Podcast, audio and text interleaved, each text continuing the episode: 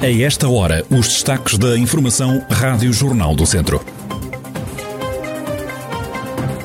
Secção Regional do Centro da Ordem dos Médicos lança campanha de sensibilização para alertar os jovens para que cumpram as regras de segurança e aceitem ser vacinados. São Pedro do Sul quer passar a integrar a empresa pública Águas Douro e Paiva para resolver o problema da seca. Paco Estanan renova com o tom dela. O treinador vai orientar a equipa na Primeira Liga por mais um ano.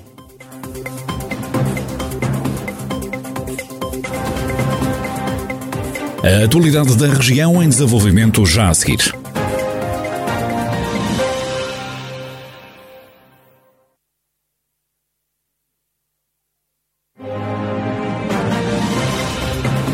Noticiário Rádio Jornal do Centro, edição de Carlos Esteves.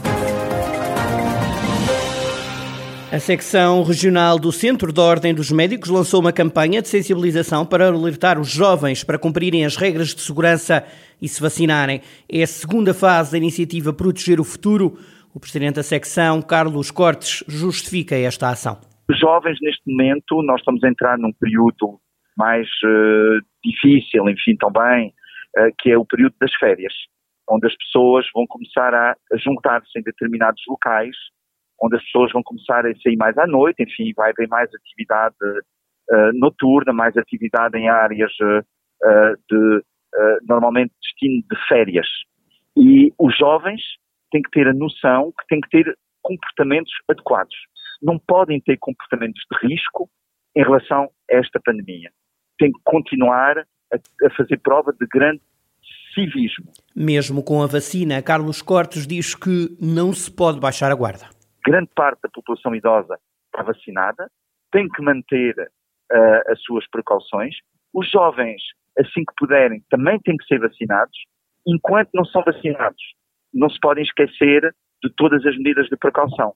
E eu acrescento, mesmo vacinados, têm que manter as medidas de precaução. Carlos Cortes, o presidente da secção regional do Centro da Ordem dos Médicos, que lançou a campanha de sensibilização para alertar os jovens para cumprirem as regras de segurança e se vacinarem. Lembra este médico que a pandemia ainda não acabou e que continua a causar surpresas desagradáveis. Para resolver o problema da seca, São Pedro do Sul quer passar a integrar a empresa pública Águas Douro e Paiva. O processo já vai em estado avançado. Ainda assim, o presidente da Câmara, Vítor Figueiredo, aproveitou a passagem pelo Conselho do Ministro do Ambiente para pedir a intervenção de João Pedro Matos Fernandes. Nós temos neste momento negociações com as águas do Douro e Paiva. As negociações, já projetos já elaborados pelas águas do Douro e Paiva. O processo está a andar, há boas relações entre as entidades. A verdade é que estamos agora nesta fase final em que se calhar iremos precisar da ajuda do Sr. Ministro para que se possa dar esse salto, para que possamos ter água em quantidade e qualidade, coisa que neste momento não temos em São Pedro Sul. Nós neste momento temos mais de 150 captações de água que é impossível trabalhar-se assim.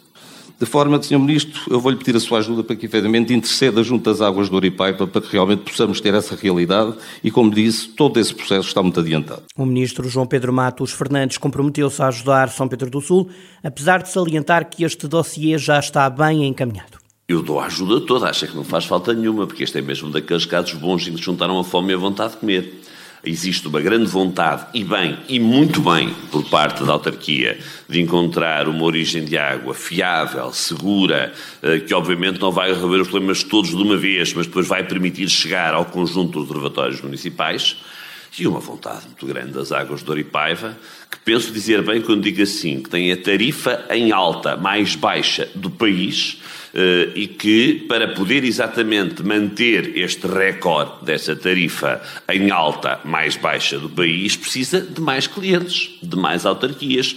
E, portanto, eh, estão mesmo certamente eh, as águas, o município de São Pedro do Sul e outros municípios aqui próximos interessadíssimos em que este casamento se faça. Isto é fundamental para garantir a boa qualidade da água no longo prazo. João Pedro Matos Fernandes, Ministro do Ambiente. Entretanto, em São Pedro do Sul foi lançada uma primeira pedra da construção de um novo açude no Rio Voga, nas termas de São Pedro do Sul.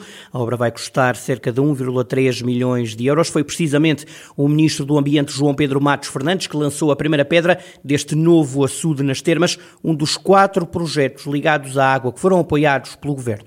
Este projeto, o projeto de hoje tenho o gosto de vir lançar a primeira pedra, é um de quatro projetos escolhidos pelo seu mérito no país como projetos de intervir nos recursos hídricos e das suas margens, numa perspectiva de adaptação e de valorização desses mesmos recursos hídricos. O nosso papel foi apenas um papel de ser justo, de olhar para as muitas propostas que tínhamos e dizer estas são melhores que as outras, e se esta é melhor que as outras é porque a vossa ideia, o vosso projeto era melhor que os outros desde o primeiro dia. O mérito é todo seu, da sua equipa, dos projetistas.